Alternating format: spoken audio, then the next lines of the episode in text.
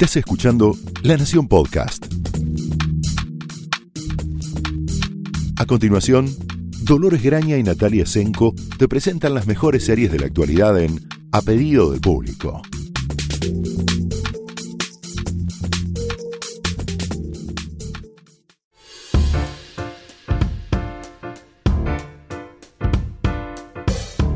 Hola, bienvenidos al último episodio de esta segunda temporada de A Pedido del Público. Soy Dolores Graña. Yo soy Natalia Senko, se nos va 2019. Eh, recuerdo que empezamos esta temporada diciendo cómo vamos a hacer. Tenemos tantas series que queremos poner en el top 10 y era, no sé, mayo o no, era agosto o algo así, ya no me acuerdo.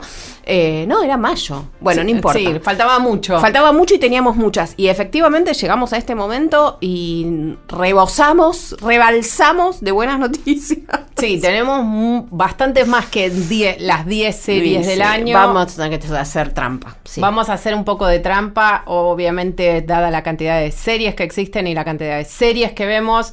Eh, seguramente va a haber muchas eh, muy buenas que por diferentes razones no llegaron al top 10, pero una de las pocas eh, daños colaterales, digamos, de esta era de oro de las series es que con que la serie sea muy bien, muy buena, muchas veces no alcanza. Tiene que tener un plus de originalidad, punto de vista, temática, construcción que la haga superar a las muchísimas cosas buenas que hay para ver. O sea que, por supuesto que esperamos sus comentarios acerca de la omisión, el error garrafal o la locura que cometimos eligiendo a tal o cual serie, pero sepan que hay muchas más y es un recorte necesario por cuestiones de tiempo de las que vamos a tener que hablar. Pero sí, que claro, que les sirva de orientación para si alguna de estas no la vieron, por ahí es un momento de darle una oportunidad en el verano hasta que volvamos.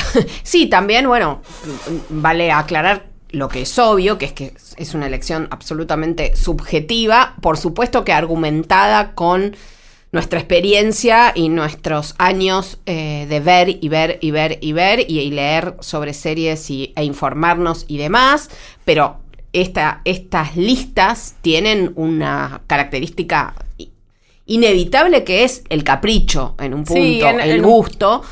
Y bueno, y es así. Y por eso es que nos gusta leerlas. Digo, me, me, incluyo como, como, lectora o como oyente. No, no espero eh, algo científico ni completamente racional en la elección, sí en la explicación de por qué está ahí.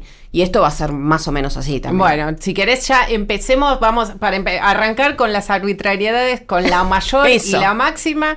Este año, a diferencia de muchos años anteriores, podemos decir que hubo una serie que fue como el descubrimiento, la llegada, el arribo, la revelación del año y después todo el resto de las series, incluso las del top 10, van juntas y armónicamente, pero Fleabag fue la serie que sin duda marcó este año en particular. O sea, cuando uno eh, pone la primera del top 10, tendría que estar, eh, tiene que estar Fleabag, obviamente primera, y la segunda, tres escalones más atrás o cuatro, no importa, pero definitivamente. Es, bueno, ya lo hemos hablado, lo hemos comentado, ha recibido todos los premios eh, correspondientes, necesarios. Que merece. Que merece. Phoebe Waller-Bridge. Exacto. Em, lo cierto es que eh, habíamos visto ya la primera temporada, la primera temporada era muy buena, pero la segunda terminó de afianzar lo que ya se veía y sospechaba en la primera, que era un enorme talento, eh, tanto para la escritura como para la interpretación, eh, para el humor como para la tragedia, digamos, y eh, que el mensaje a transmitir, a contar en, en, el programa estaba clarísimo. Y eso no es algo tan usual como uno piensa. Sí, sobre todo las segundas, o sea, una segunda temporada de una serie muy, muy buena Dicen los especialistas que es aún más difícil que una muy buena primera temporada. Y en el caso de Fleabag, que está disponible como su primera temporada, que es por cierto muy buena también, está disponible en Amazon Prime Video. Son solo 12 capítulos en total, así que vale la pena eh, que lo intenten, volvemos a decirlos. Es que eh, Phoebe Waller-Bridge no solo cuenta en esta segunda temporada una historia radicalmente distinta que la primera, a pesar de que el personaje central, que nosotros conocemos como Fleabag, pero su nombre nunca se dice, em, y ella varias veces ha insistido que tiene un nombre que nunca va a contar, em, es que cuenta una historia, la, la, segunda temporada comienza con ella diciendo a cámara que es una historia de amor la que va a contar. Ahora, lo que ustedes o todas las versiones del tipo de historia de amor que cuenta Fleabag van a ir cambiando con el correr de los capítulos hasta tratar de, hasta englobar casi como una suerte de comedia humana a la francesa, ¿no? Todas las versiones de lo que significa el amor sí. para una persona, incluyendo el aprender, quererse a sí mismo y aceptarse y perdonarse. Sobre, todo, tiene que ver con el perdón. Pero bueno. Muchos temas católicos para quien haya tenido una enseñanza católica como Phoebe Waller-Bridge también, pero es básicamente universal en su intento de abrazar la esperanza de que hay algo más allá del dolor, que era lo que sepultaba al personaje en su primera temporada. Sí. Em, entre medio esto parece muy tremendo, pero, hay escenas desopilantes, una relación con su hermana hermosa, eh, una madrastra tan malvada como perfecta, interpretada por, Olivia, Colman. Eh, bueno, no sé, hay, eh, no podemos olvidar de Hot Priest. Está Hot Priest, claro, el objeto en principio del amor inesperado de Fleabag, Andrew, Scott. hay unos de estos los roedorcitos del café son más adorables que nunca. está Christine Scott Thomas y eh, en un papel pequeño pero perfecto, hecho a la medida. en fin, tiene todo para recomendarlo. Es corto, es brillante. Descubran a Phoebe Waller-Bridge, que de hecho tiene una segunda serie en nuestro top 10 de este año, como ya como para cancherear, sí, digamos. Sí, sí, una serie que, bueno, que quede claro. Nosotros lo que cuando armamos los top 10 del año, tiene que ver con eh, series estrenadas legalmente en Argentina, este año, que es el este caso de Killing Eve, que en realidad es un estreno, fue la serie de 2018. Aquí llegó tarde y casi las dos temporadas juntas que están disponibles en Flow. Exacto. Valen recontra la pena, especialmente la primera que estuvo a cargo de Phoebe Waller-Bridge, la segunda está a cargo de Emerald Fennell, la actriz que hace de Camilla Parker Bowles en en The Crown. El próximo año, en la tercera temporada, va a estar a cargo de otra, siempre guionista y, directora. Va rotando precisamente para mantenerlo fresco a la fórmula. Pero bueno, obviamente, cuando pensamos en el Killing Eve de, estas, de esta lista, es la primera temporada, ¿no? Eh, con su novedad, con la fuerza de un relato dentro de un género, pero sorprendente, eh, con unos personajes maravillosamente escritos, maravillosamente interpretados por Sandra O y Jodie Comer, eh, con eh, el ritmo, la violencia, eh, la ternura, todo lo que engloba a esa historia de espías, por otro lado. y de asesinos y de... Sí, de un amor loco en todo sentido, de obsesiones y, y, todo lo que puede suceder en este mundo que creó, digamos, basado en una novela, pero que adaptó Phoebe Waller-Bridge para la televisión. Eh, la primera temporada encima funciona como es un juego de espejos con la segunda en la que se invierten los órdenes de la carga, o sea que si la ven por primera vez las dos temporadas juntas, hasta va a ser bastante más simétrico y quizás sí, sí, sí, se van a notar menos los saltos entre una y otra, en donde como decíamos antes, la segunda temporada corre en contra con que no tiene la sorpresa de la irrupción de la primera. Exacto. Lo que no la hace menos efectiva, sino que, bueno, un poco de la sorpresa de la originalidad del, del punto de vista de Figure Waller Rich. Acá les insistimos con que el punto de vista es necesario, siempre lo hay, aunque a ustedes les parezca que no lo hay, eso implica que hay una velado ocultamiento desde ese punto de vista, pero siempre existe. En este caso, en todas las series de Phoebe Waller-Bridge, van a tener primero la voz autoral de ella adelante de todo. Y para hacer eso hay que saber escribir muy, pero muy, bien. Sí, sucede también en otra serie que no está en el top 10, pero vale la pena también si la quieren revisar, que es Crashing, que está eh, disponible en Netflix, que también ella tiene un papel secundario y es eh, la autora del guion. Y también es claramente un punto de vista sobre su generación, sobre este, la Inglaterra actual. Bueno, no vamos a extendernos sobre eso porque esa no está en el top ten. Lo que podemos hablar es de otro gran otra gran revelación eh, de punto de vista femenino inesperado como fue Russian Doll. muñeca eh, rusa. Muñeca rusa disponible en Netflix. Sí. Es eh, el debut como creadora, claro, sí, ya está en marcha la segunda temporada. Quienes nunca la vieron, otra vez es una serie relativamente corta con capítulos de media hora. Una suerte de variante 2 dostoyevskiana del Día de la Marmota, Sí. eh, de- creada y protagonizada y especialmente muy bien dirigida por Natasha Lyonne, eh, la actriz que la pueden haber visto desde chica en las películas de Woody Allen hasta ahora en Orange is the New Black.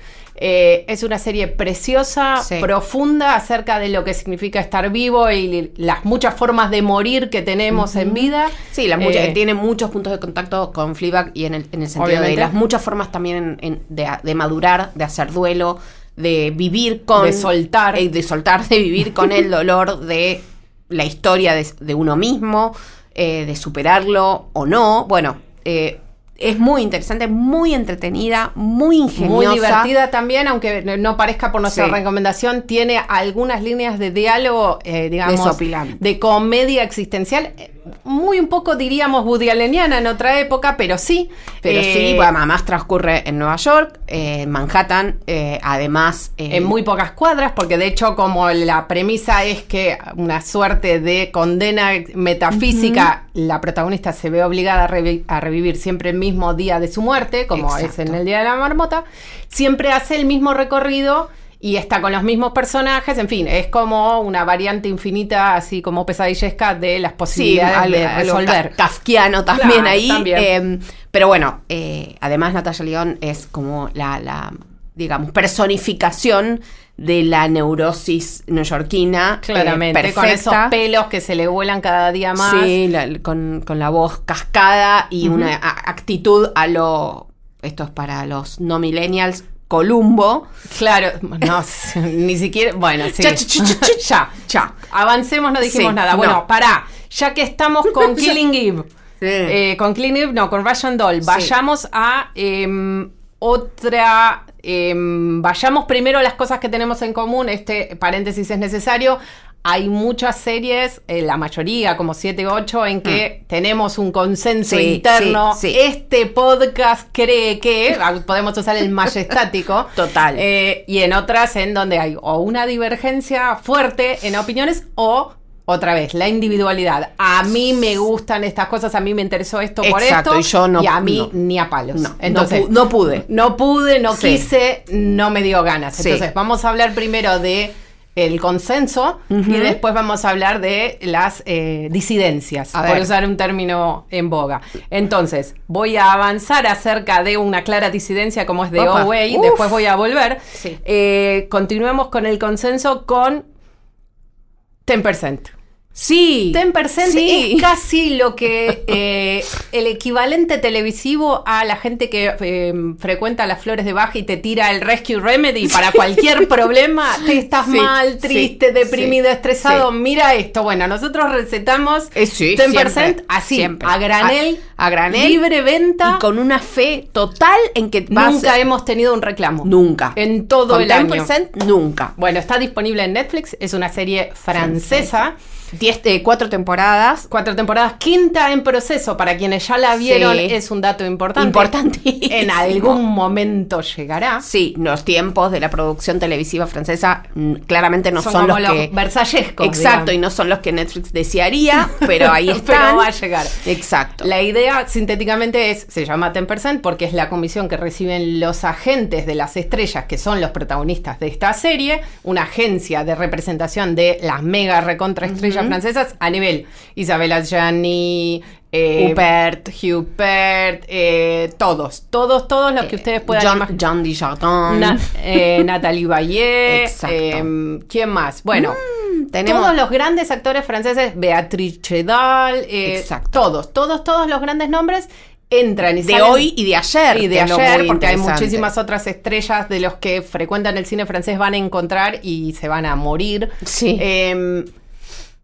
Que tienen una participación especial que a diferencia de otras series que usan a los famosos haciendo variantes de sí mismos medio como homenaje, en todos y los medio casos- como cameo, ¿no? Claro, Una dos minutitos. ya. Dice tres cosas Sí. y sigue y contamos. Bueno, en general, Christopher Lambert. Christopher Lambert, sí, en general todos trabajan en contra de su imagen pública. Sí. O sea, por ejemplo, Isabel Huppert, todos el capítulo de Isabel Huppert es eh, la hiperquinesis de Isabel Huppert que filma dos películas a la vez, una de día y de otra de noche, y eso le trae enormes problemas Y con que- los contratos.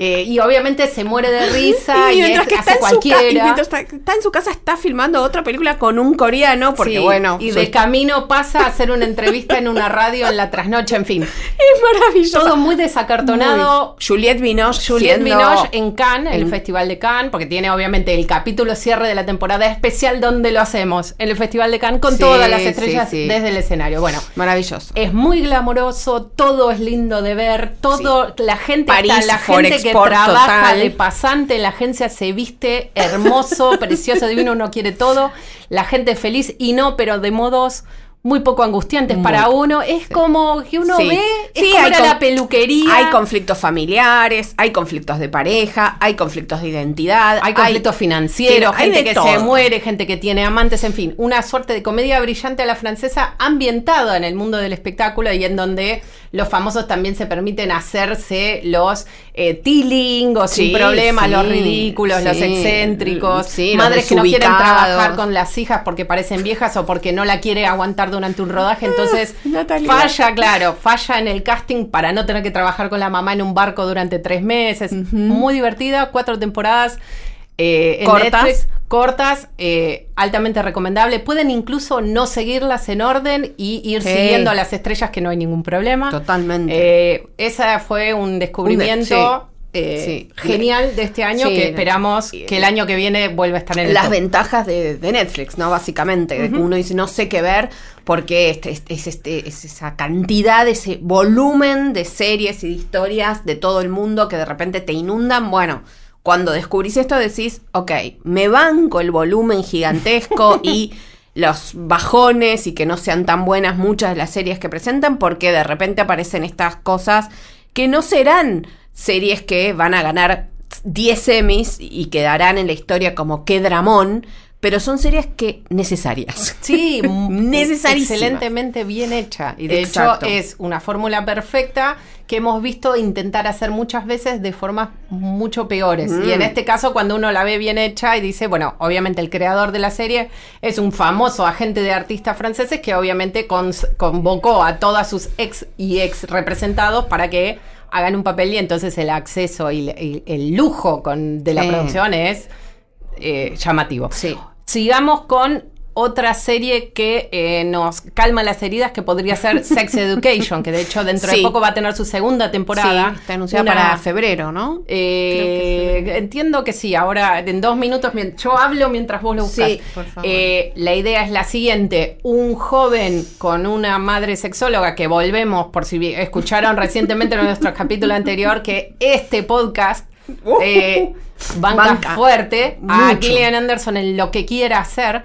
Eh, en este caso es la madre sexóloga hiperliberada al punto que pegó la vuelta y es, eh, hubiéramos dicho en otras épocas, un quemo para el hijo, tanto que, lo Ah, atra- bueno. que el hijo eh, tiene bastantes traumas con el tema de la sexualidad.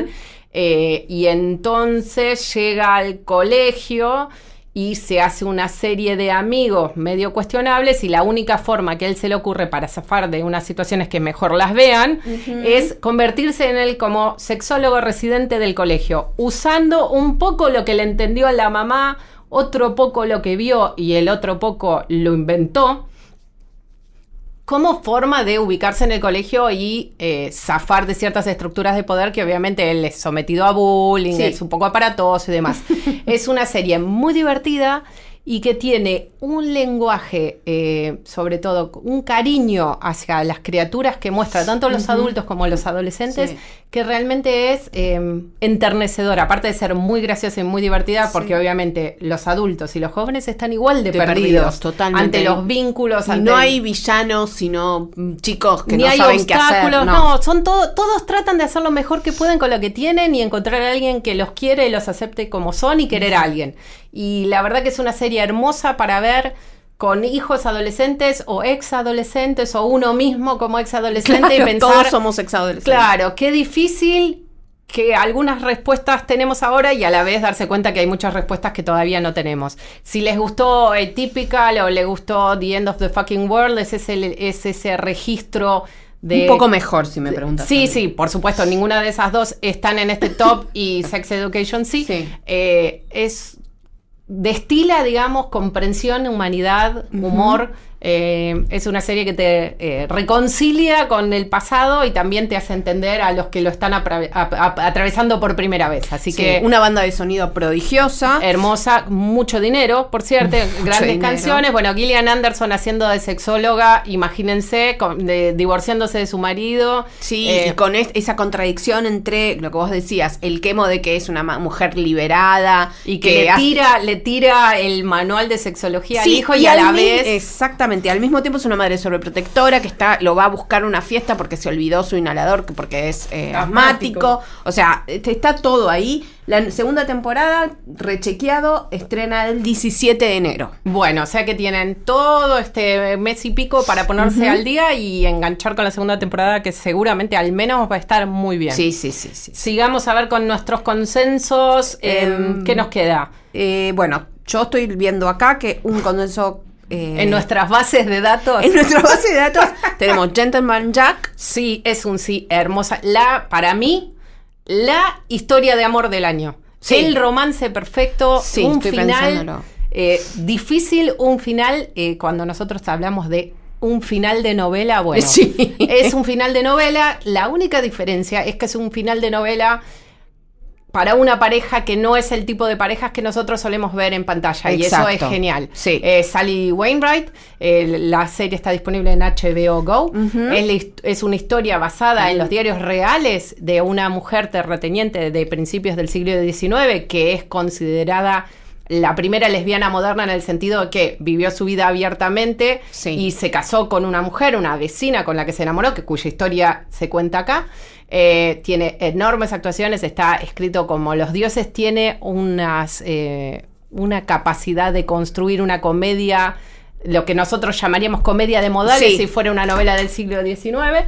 Eh, podemos llamarla como Podemos llamarlo así, Sí. podemos tomarlo prestado, con unos apartes otra vez, esta cosa muy inglesa de la mirada a cámara que tiene que ver con desde Pamela para acá, grandes novelas satíricas desde el siglo XVIII. Sí, corta- Eh, co- co- cortar también con esto de que sí, lo que están viendo es lo que está sucediendo, sí, eh, estoy haciendo esto que estoy haciendo, porque bueno, es un personaje que vive de una manera que en, en su época no era aceptada y sin embargo no viven en, en eso, en un conflicto torturante. No, no, es una persona completamente eh, en sincro con su individualidad y al nosotros, nosotros y de hecho su autora, Sally Wainwright, tener acceso a sus diarios personales, tenemos un retrato de su interioridad muy complejo, retratado de una forma muy ligera a la vez, sin perder profundidad. Eh, el, el personaje, la actriz que interpreta eh, a la protagonista se Ann llama. Lister, sí, sí. Ann Lister es Suran Jones, que la pueden haber visto en Doctora Foster en un papel diametralmente opuesto. que- Brillante también. Brillante también. Eh, Con Jodie Comer, por otro lado. con Jodie. Comer, ex- exacto, como antagonista. En este caso, la, la pareja es Suran Jones y Sophie Randall, que la pueden haber visto en un papel otra vez completamente distinto, como Peaky Blinders, como la hermana Shelby de Peaky Sí, Blinders. y también estaba en mm, el guarda, guardaespaldas. si En no guardaespaldas, También sí. en un papel muy distinto. Está también entre, entre ese elenco fantástico. Están dos grandes. Se llaman Gemma las dos. Una es Gemma Whelan y la otra es Gemma Jones. Gemma Whelan la van a reconocer rápidamente porque es eh, Yara, de Yara Game of de Game of Thrones. eh, Yara Greyjoy. Es todo lo que vamos a decir sobre Game of Thrones en este, este, año, es- sí, en vamos esta a ocasión. dejarlo pasar. Y Gemma Jones, que es una, una actriz británica veterana fabulosa. que eh, es la madre de, de Suran Jones y de Gemma Whelan, Exacto. eh, que tiene una relación muy divertida, así completamente belicosa, pero desde el respeto total.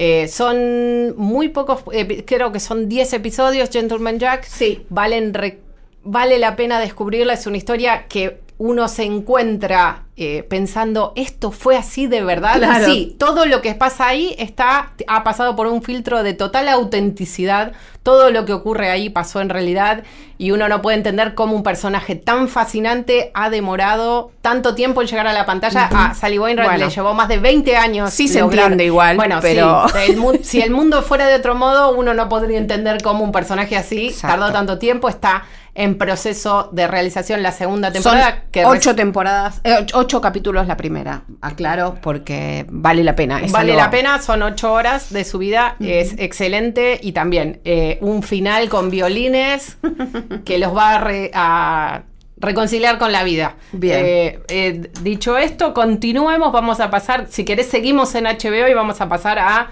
Sí. otro registro completamente distinto. Sí. Eh, y quizás la última adición al top 10, 10 del año que ha desbancado a otros, posi- otros posibles candidatos, que es Watchmen.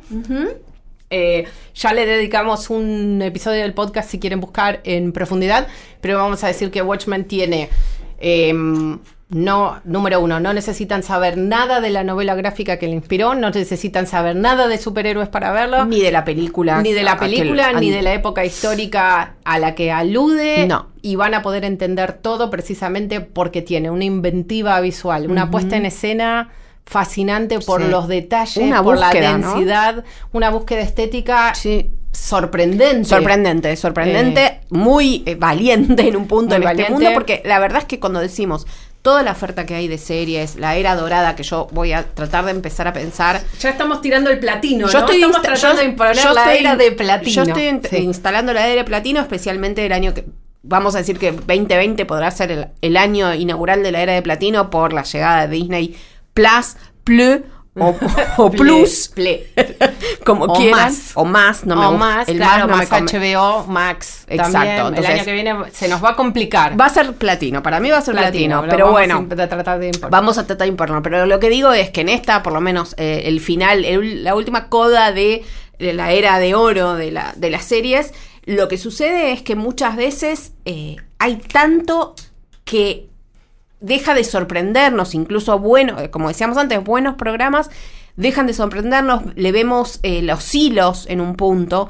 En el caso Watchman, realmente es sorprendente capítulo a capítulo. Y es sorprendente en un sentido no, a ver, no artificial, en el sentido de que no es que está buscando el impacto, es que está diseñada para que sea algo interesante todo el tiempo, genuinamente interesante. Hay otras series que apelan al, al- shock, a la sorpresa o a la, a ver, eh, me pasa con, me pasó con True Detective, que es esta última temporada es una mejor, mucho mejor temporada que la segunda, pero que apela al impacto, apela a la incomodidad del espectador de una manera muy calculada, Casi calculadora, diría yo. En el caso de Watchmen no hay nada de eso. Lo que hay es una búsqueda permanente, un interés por contar con las herramientas que tiene la televisión una historia distinta y de buscarle eh, todas las vueltas posibles a unos personajes fascinantes y no tener miedo de, por ejemplo, tener una serie dentro de otra. O varias series, Varias pero bueno. series dentro de otras, sí, van a poder... Es esas series que pueden seguirse de forma lineal, pero si uno tiene un poco más de información o le gustaría indagar en qué es lo que realmente está pasando, a las cosas que aluden, bueno, hay un montón de recursos que los contamos en el, en el capítulo de que hablamos de Watchmen para conocer. Hay una, una búsqueda, como decía Nati, muy valiente acerca de la, el, el retrato del racismo de la sociedad norteamericana y cómo las historias que se cuentan acerca de ese racismo y el propio papel de Hollywood en perpetuar estereotipos racistas y eh, miserabilismo y pobrismo a, granel han terminado por consolidar un relato que no tiene nada que ver con la realidad de eh, la vida en los Estados Unidos en términos de quién está arriba y quién está abajo. Eh, y esto está contado no desde la enunciación o de, o de las ideas fuerza o sino desde personajes que están todo el tiempo interpelándose acerca de su identidad, quiénes son, cuál es mi historia y a dónde vamos. Así que, mm, eh, aparte, en términos de acción, tiene bastante humor también. Sí. Es muy interesante, la Muy bien verdad que actuada, por supuesto. Bueno, la Está Regina. King ahí, eh, Y- Jean Smart. eh, Y Jeremy Irons haciendo locuras. locuras en su propia serie que Andando es a caballo blanco por el medio de los prados, no sé. Hay veces que uno se suelta y dice, a ver qué, a dónde Dale, me lleva Jeremy, y está muy llévame. bien. Sí, claro. bien. Bueno, Watchmen en HBO Go también Sí. disponible. Avancemos hacia qué nos falta de nuestro de- núcleo de acuerdos básicos. Ah, a ver, Eh, de Split. inconcebi- de Split y inconcebible. Bueno, este llegar- sería como el apartado de Pare de Sufrir, Eh, sobre todo inconcebible. Sobre todo inconcebible. Va- Vayamos, reflejemos brevemente de Split, que es como un poco más fácil. Está también disponible en Flow. Eh, es una producción inglesa, como siempre, de seis capítulos, eh, centrada en una especialista en divorcio que se divorcia de su propia familia al abandonar su- el estudio jurídico centenario al que pertenece y se muda a un una suerte de conglomerado como Sí. mucho más canchero, pero tiene Que que compite también. que compite con su propia madre y tiene que atraviesa obviamente también esta fractura tiene que ver también con la fractura de su propio matrimonio y su lugar en la familia y el regreso de un padre que no ve desde chica Y de un Eh, viejo amor también. de un viejo amor, sí. no olvidemos Eh, en el parte. capítulo del que referimos de Split también pueden, indagamos más en ese amor que nos, nos, eh, interesó también sobremanera. Eh, es una muy buena serie acerca de vínculos de la BBC, eh, creada por eh, la misma guionista de The Hour, que es una serie que también marcó bastante al público argentino. Es muy lograda, muy linda, muy bien contada. Esos productos de altísima factura Sí. que la BBC ya nos tiene mal acostumbrados Muy, muy mal eh, de realizar. acostumbrados. También va a contener una segunda temporada Sí. de tiempo indeterminado. Termina un poco congelado. Continuará. Como The Hour, claro, como The Hour que nunca continuó. que en este caso sí va a continuar. Sí, sí, la protagonista es Nicola Walker, que es dentro, digamos, de el amplio y sumamente interesante este mundo de las estrellas de la televisión británica. Está ahí con Surana Jones, está ahí con, este, bueno, en su momento Olivia Colman, que ahora ya pasó Ya, a otro nivel. Claro, pero- subió un par de peldaños. Exacto. Es la, es la amiga del protagonista de River, digámoslo así, para quienes no la Sí, vieron. digamos que es sí. la amiga policía que lo acompaña. En fin, la van a haber visto. eh, es también la predicadora, la predicadora con un secreto en colateral. La van a tener Es de la- muchísimas series. La si ven. protagonista de. em, una de las protagonistas de Spooks también. Sí, de Unforgiven. Exacto, eh, que es una otra, serie, disponible en BBC. Bueno, está- que- que en Flow, que está Flow. muy, muy bien también, pero bueno, a ver, The Split también son esas series que, eh, sin ser un tecito con miel, no. eh, son muy entretenidas, muy llevaderas, no te dejan con la sensación de eh, piedra en el pecho, como si Sí, que es probable que nunca la levante, o sea, el- lo, el- lo que ocurre con Inconcebible, que también, de la que también hemos hablado largo y tendido en uno de los episodios de esta temporada, es que em, el retrato que hace de las injusticias cometidas para con las víctimas de violencia sexual es eh, quizás más dañino, incluso, y sus efectos son más duraderos en la sociedad y en las víctimas en particular, que todo lo que pueda ocurrir Mm. en, en ese momento, porque no les da ni las herramientas, la, his- la historia que cuenta Inconcebible, que encima es una historia real, Sí, está basada en un, una gran, gran, eh, un gran reportaje de investigación eh, sobre un eh, violador serial y su- básicamente y sus víctimas y cómo un par de detecti- detectives eh, femeninas descubrieron la conexión entre varios ataques a través de los años y cómo eh, las víctimas iban eh, siendo en algunos casos poco oídas, descreídas, esto de inconcebible, en y realidad, hasta, y hasta eh, y perseguidas hasta perseguidas judicialmente, judicialmente. obligadas a, a desdecirse y ser perseguidas judicialmente por falso testimonio cuando otras víctimas del mismo, del mismo violador reciben el acompañamiento, la contención, la ayuda. Es tremendo, y el- tremendo. El, respeto y el celo profesional en, en encontrar a los culpables y cómo hace la diferencia de todo el mundo el, el rol del Estado y sus brazos eh, protectores de la sociedad Sí, civil o acusadores. o digamos. acusadores y Mm. cuánta diferencia pueden hacer en las vidas de las víctimas que pueden ser o revictimizadas o ayudadas a poder sanar de la mejor modo posible en los términos en los que la víctima lo desee. Exacto. Bueno, eh, más allá de que es una historia terri- terriblemente conmovedora, dura, durísima, porque no hay respuestas fáciles, ni hay un cierre perfecto y, y con un moñito. Lo que también tiene, en de- desde el costado de la ficción, digamos, es un guion muy, muy bien escrito, lo dijimos en el el capítulo que dedicamos a Inconcebible. Eh, tiene también unas actuaciones, y con esto creo que ya nos extendimos bastante en, en el capítulo ese. Está eh, Tony Colette. Tony Colette. eh, ay, ¿cómo estoy hoy? Eh, Merritt Weber eh, y Catherine Denver, que son las.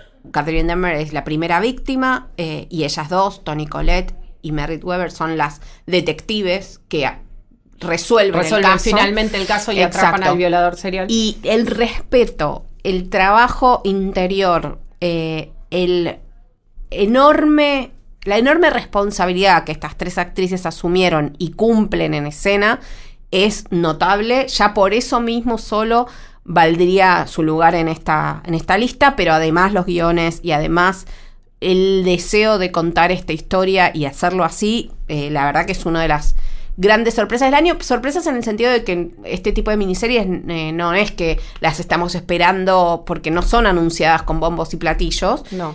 pero cuando llegan... eh, se destacan. Aparte, nosotros hablamos mucho en este podcast acerca de el y el rol indispensable que tiene eh, el- el- el- la televisión en impulsar la comprensión, el entendimiento y el progreso social. Cuántas cosas se explican de una forma que la gente las entiende y sobre todo logra empatizar con lo que le pasa a la gente a través de una historia de ficción. Y en el caso de Inconcebible nos ha pasado mucho en redes sociales o incluso en persona que nos han dicho, yo cuando vi eso entendí cómo hay que entender a las víctimas, por qué, están, por qué hay que creerle a la víctima de violencia sexual, por Sí. qué es importante, o sea, Y hay por lo pronto, hay muchas campañas que hacen un trabajo enorme, pero a veces, Sí, quizás por la, por naturaleza propia del ser humano, la historia, contarle una historia, hay veces que hace todo el cambio y esperemos que Inconcebible haga- ponga su granito de arena para ayudar a que como sociedad entendamos un montón de cosas y entendamos al otro sobre todo. sí, por lo menos pensar en ello de una manera lo más, eh, menos prejuiciosa posible. posible. Sí, A bueno, ver, sigamos. Ahora sí. vamos a pasar a un tema, yo diría que, eh, ver. por ejemplo, Succession Sí, también es, eh, estamos en, en el ángulo opuesto, digamos, de, de- de la humanidad, entre seres abyectos, Sí. eh, una suerte de circo romano de perversiones, miserabilidades, venalidades. Sí. Un ha- horror, pero sí. imposible de dejar de ver es que es, es la- una de las el reemplazo de VIP, digamos, en nuestro espectáculo de cuán bajo puede caer el ser humano por un poco de cariño, por un poco de poder, por De- un poco de dinero, por un poco de, reconocimiento. De reconocimiento y atención paterno y no solo paterno, vincular, digamos. Vincular, Eh, claro. Y sobre todo, bueno, es una serie de HBO, es una serie de HBO con un gran elenco. Dos temporadas disponibles. Dos temporadas disponibles, una, una tercera ya en marcha de producción y me atrevo a decir hoy, en la tercera se verá, entre la tercera y cuarta, digamos, se verá si esto que voy a decir así tan eh, este, atrevidamente se cumple, pero para mí es, eh, de alguna manera, en términos de temática, no necesariamente de, de- de impacto, la heredera de Los Soprano. Bueno, es como en este momento es la gran candidata a ser la serie ancla Sí. de HBO en términos Sí. de drama. Eh, Sí. La aparición de Game of Thrones fue como una cosa tipo el cometa Halley, o sea, nunca en la vida de Dios había sido una serie fantástica, nada que definiera una suscripción. No. Y yo tendería a pensar que no va a volver a ocurrir, digamos, No. más allá de que HBO No. encuentre su nuevo, Nuevo, Game of Thrones, no va a ser eso lo que em. Define, claro, define el destino de HBO en esta guerra mundial del streaming. Exacto. Sí, en el caso de Succession es Sí. la serie ancla dramática. Sí. Que bueno, que, que en un momento también en Latinoamérica era Mad Men, que por esas cuestiones que de, pasó que- de gancho tenía HBO, no es una serie de HBO no, originalmente. Pero, Mad Men siempre, sí en Latinoamérica tenía muchísima fuerza, pero no tenía, digamos, el, el impacto global, el No, no, por impacto... supuesto. Eh, Mad Men era más una serie de nicho, mal que le pese a sus fanáticos. Es, Succession no lo es. Succession es una serie realmente de más amplio alcance, de más amplio espectro y está demostrando tener las fuerzas necesarias para hacer un fenómeno global Sí, con sobre todas todo las letras. una segunda temporada mejor, incluso más, más enfocada que la primera, sí. capaz de ir bastante más allá con sus personajes, de incorporar algunos nuevos sin con eso eh, quitarle el eje a, No, y- y al unos- patriarca en retirada y a sus hijos cual... eh, digamos, cual herederos del un trono, o sea, obviamente tiene tintes shakespearianos, la, Sí. la- la competencia entre ellos, también podríamos decir que es una gran heredera de Roma, otra serie de HBO Sí. de la que si Sí. cambiamos los trajes por las togas, básicamente andan en el mismo código Sí. ético y moral. A principio de, de este, de esta temporada creo que la, la- la relacionamos también con Game of Thrones. Después Game of Thrones demostró ser eh, más carcasa que contenido. Esta Pan y circo podríamos seguir con la... y dejémoslo ahí. Ya, quedó claro y sigamos. eh, Sigamos avanzando. Bueno, Sí. Succession claramente está en, entre lo mejor que vimos este año. Si querés, ahora me parece que ya llegamos al momento de yo opino de qué. Sí, eh, Eh, la- arranca vos, porque yo creo que tengo que hacer eh, demasiadas explicaciones. Si vos tuvieras que elegir una o dos cosas que decís, esto es, esto era nuestro núcleo de, de acuerdos, en esto, en esto estamos Sí, de acuerdo. sí. Después acá viene un bueno, yo tengo, yo, yo tengo, bueno, eh, yo tengo Acá varias viene cosas. un momento que es a mí me interesó, o sea, en ninguno de los casos, ninguna de estas series son series discutibles desde el punto de vista de los logros, pero sí tienen que ver con intereses más específicos nuestros que nos hablaron a, a- nos tocaron en lo más íntimo, Exacto. digamos. Bueno, a ver, yo tengo, eh, digamos, dos. eh, sí, dos que me va a quedar este año como, ah, qué bien que vi esto. Qué me hizo bien. Me- no, sí, me hizo bien y qué bien que lo descubrí, porque son cosas que no, que no, no- a ver, todos sabemos que los canales, eh, las plataformas nos imponen sus eh, caballitos de batalla, algunos excelentes, muy buenos y qué alegría, y otros que son intereses de la plataforma del canal y que al espectador puede o no interesarles, pero ellos van con eso. En mi caso, eh, obviamente que como nosotras trabajamos de esto, vemos esos caballitos de batalla, los vemos todos, nos interesen o no, y eh, después tenemos que ir a la búsqueda de otras cosas, eh, por, porque somos seres humanos. Y aparte porque tenemos como un nichito bastante amplio que todos los años tiene que ser llenado con descubrimientos. Cosas, que Exacto. no, cosas que no necesariamente sean eh, lo más logrado del mundo, No, pero que no, tienen no. una pincelada, una beta de Algo, algo, único. nuevo. Sí, eh, bueno, en eso voy a nombrar a dos. Una es, dos disponibles, por supuesto. Una es Andan, porque, a ver, vuelvo a decir, hago una pausa acá, interrumpo. Nota de la redacción. Nota de la reacción. Estamos hablando siempre de temporadas y programas disponibles legalmente en la Argentina. No nos vengan a decir, o si Eh, quieren díganlo. Esa es una serie de 2016. Eso es una. Esa es o otra. Sí, dos. ya lo sabemos. O dos. No nos vengan a contar que qué excelente que es State of the Union. Sí, sí. Eh, sí, ya es hemos hablado de State of excelente. the Union, no la vamos a poder recomendar porque no van a tener ustedes donde verlo legalmente. Exacto. Y acá nos dedicamos a eso, a hablar legalmente sobre. A ver, a ver, esto es un medio legal. Queremos que la gente no piratee. Que no significa que no lo hagan, lo hacemos todos. Perfecto. Pero hasta aquí llegó el disclaimer. Cierro corchete de nota de la redacción. entonces, Continúo. dos series que mm, descubrí y que me engancharon y que me, die- me dieron a pensar qué bueno las cosas que se están haciendo en diferentes sentidos y en diferentes lugares del mundo. Una es Andan, que es una serie animada, animada al senti en el sentido de, eh, a ver, tiene un nombre que es eh, animación estroboscópica, si no me equivoco. Sí, se, no- se construye por, en- por encima de eh, imágenes filmadas. Exacto, digamos, se a lo que hacía Richard Linklater en... Exacto, ¿cómo Wa- se The llama? Wake- eh, Waking Dead. No, No, Waking Life. Waking Life, sí. Bien. Y, y otra más que ahora, en Scanner, Dark, Dark- Scanner Darkly y Sí, Waking Life. Exacto. Es imágenes filmadas y luego pintadas Claro, al, al- al- al modo de la animación. Es una historia sobre el amor entre un padre y una hija, una, historia familiar, una historia sobre inmigrantes en Estados Unidos, una historia sobre la salud mental, una historia sobre que se pregunta cuál es nuestra realidad y cuán en contacto estamos con la posibilidad de que nuestro punto de vista no sea la realidad, sino una realidad posible. Hay fantasía, hay mm, delirios, hay eh, grandes actuaciones. Uno de los protagonistas lo van a reconocer incluso pintado, que es Bob, Bob Odenkirk, que es el protagonista de Better Call Saul y de, mm, bueno, obviamente, este, Breaking Bad. Breaking Bad, gracias. Eh, es fantástica en todo, en todo el sentido de la palabra. Es eh, no fácil porque presenta traumas, la vida de esta joven que es la protagonista, que eh, perdió a su padre de muy chica y que eso la marcó de una manera muy traumática.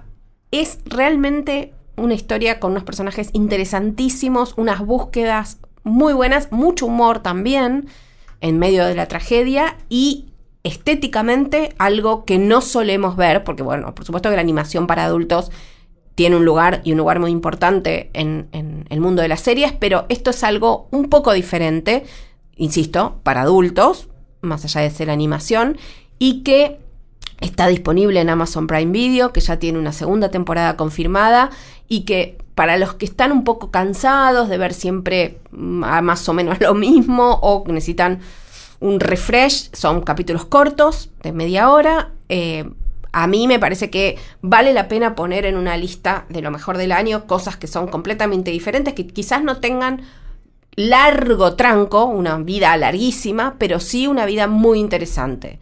Em, en otros años, en este lugar, por ejemplo, yo habría puesto, había puesto Bojack Horseman, que sigue su marcha, ahora está en la temporada final, pero bueno, estas series animadas de creadores nuevos, que presentan algo que no hemos visto antes y no es fácil decir esto. Y otra es mi interés personal, que está en Netflix y Netflix está dando muchísimo espacio a las series asiáticas. En este caso es una serie de Corea del Sur, que se llama en inglés One Spring Night, también Una Noche de Primavera, que es una historia de amor, algo dramática o melodramática, diría yo, con cuenta la historia de una pareja que se conoce en circunstancias, digamos, un poco complejas porque ambos tienen historias amorosas paralelas y complejas, eh, pero que está desarrollada de una manera muy al estilo, yo diría, de una película independiente en el sentido de que se le da el tiempo a los personajes para que se desarrollen, se da tiempo a los personajes para que duden, para que cometan errores, para que aprendan de sus errores la sociedad que los rodea es una sociedad muy conservadora y la serie se anima a poner eh, la mirada sobre esos estilos conservadores de las familias, de los castigos sociales por ser un poco diferente, por plantea cosas como eh, el abuso eh, intramatrimonial, el abuso de género, la violencia de género, el aborto, digamos, tiene temas pesados, enmarcados en una historia de amor, eh, bellísimamente filmada en Seúl. Pueden eh, decirme que es una rareza de las rarezas de las rarezas. Yo les digo que no es una rareza, que es una serie que si fuera británica o francesa estaríamos hablando hace meses. Como es coreana no es así, pero está en Netflix. Tiene 20 eh, capítulos, capítulos largos de una hora y pico, vale la pena también, con una especie de cambio de mundo y miro otra cosa que no estoy acostumbrada. Y hasta aquí mi top ten.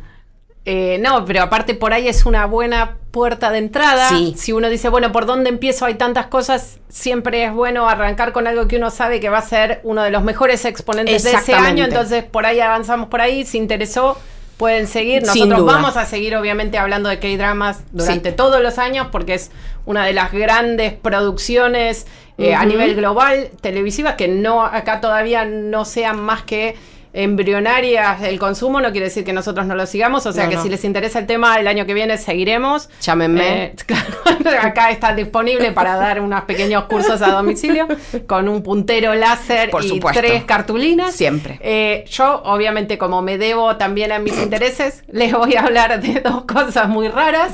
Eh, no, no son muy raras, pero sí tienen en común la voluntad de ir incluso a riesgo de eh, pasarse al otro lado, de ir a explorar cuestiones con un lenguaje un poco distinto, eh, quizás extremo, que tienen que ver con, en un caso, lo filosófico, que tiene que ver con, eh, que es la segunda temporada de OA, que se estrenó dos o tres años después de la primera y que aparentemente uno siempre tiene como en el fondo del corazón la posibilidad de que Netflix, que aprueba cada tontería, dedique un poco de dinero a cerrar algo que vale la pena para la gente que seguía la historia. Em, pero son dos temporadas completas que recorren todos los tópicos. Si quieren, hemos hecho un capítulo en el que defendí vehementemente por qué The OA es una de las grandes... Una serie como The OA solo podría existir en este momento de la producción televisiva porque sus temas son filosóficos, espirituales, acerca de la naturaleza de la narración y por qué tienen valor contarnos historias, una ficción metaficcional sobre un personaje que cuenta historias para poder cambiar la historia.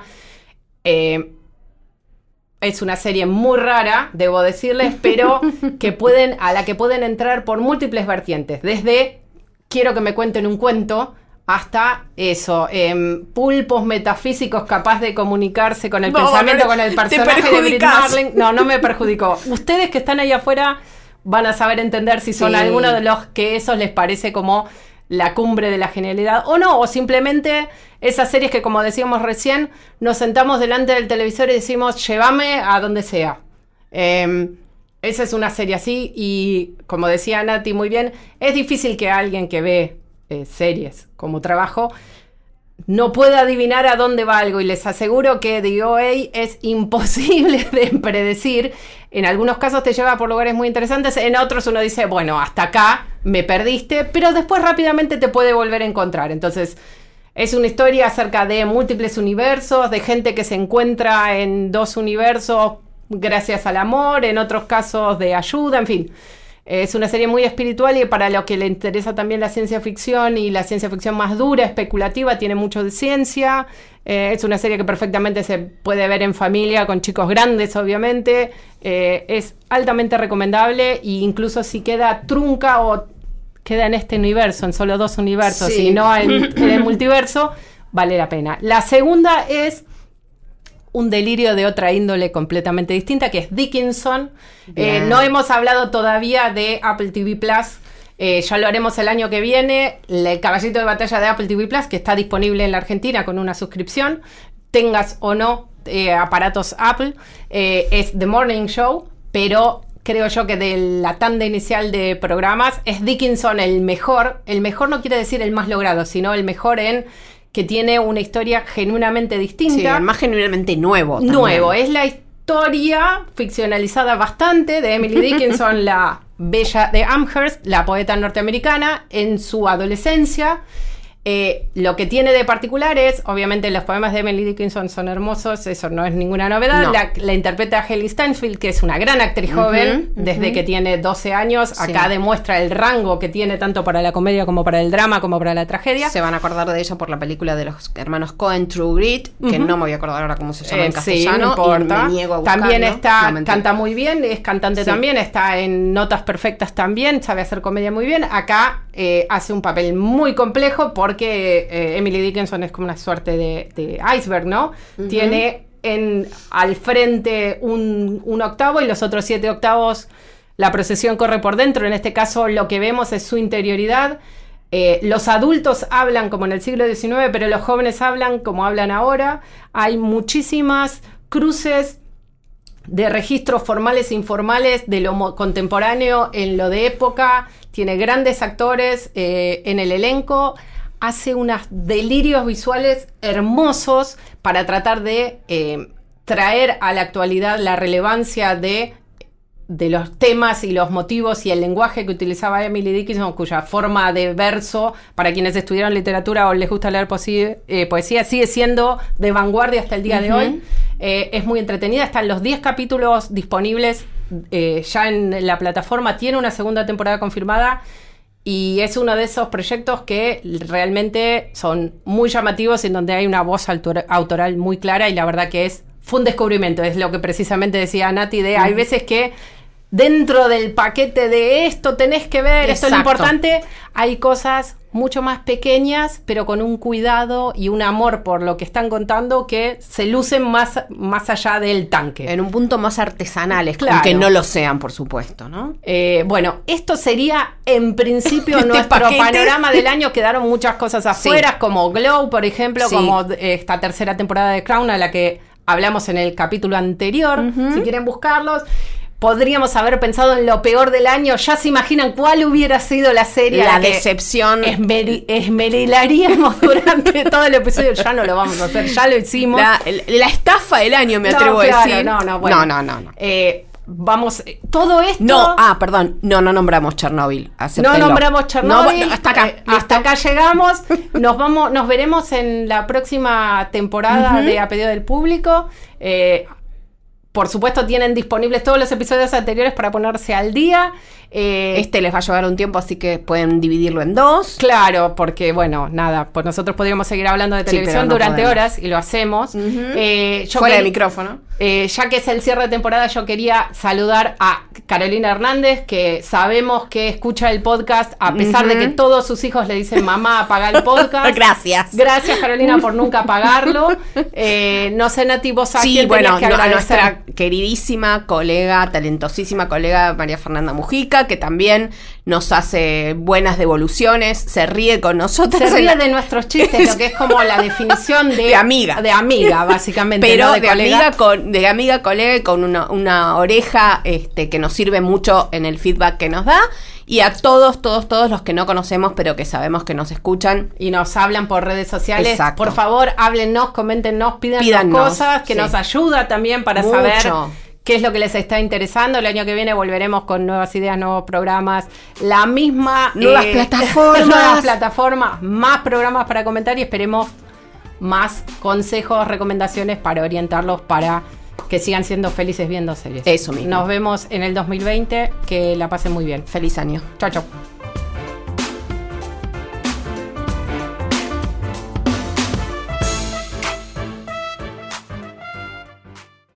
Esto fue A Pedido del Público, un podcast exclusivo de La Nación.